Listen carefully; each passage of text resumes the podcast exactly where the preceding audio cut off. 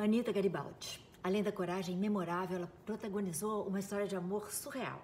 Anitta foi forçada a se casar aos 14 anos de idade, mas aos 18 o marido já quase não aparecia em casa. Como num filme, um tal Giuseppe passou de barco pela cidade dela, olhou-a através de uma luneta, atracou o barco, bateu em sua porta e convidou-a para seguir com ele.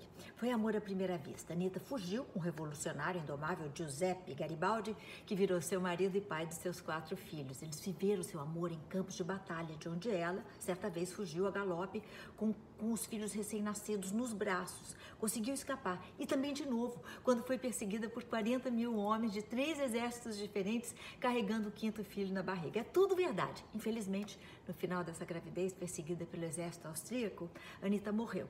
Seu cadáver foi exumado sete vezes para estudos e hoje ela descansa sob um monumento erguido para ela no centro de Roma.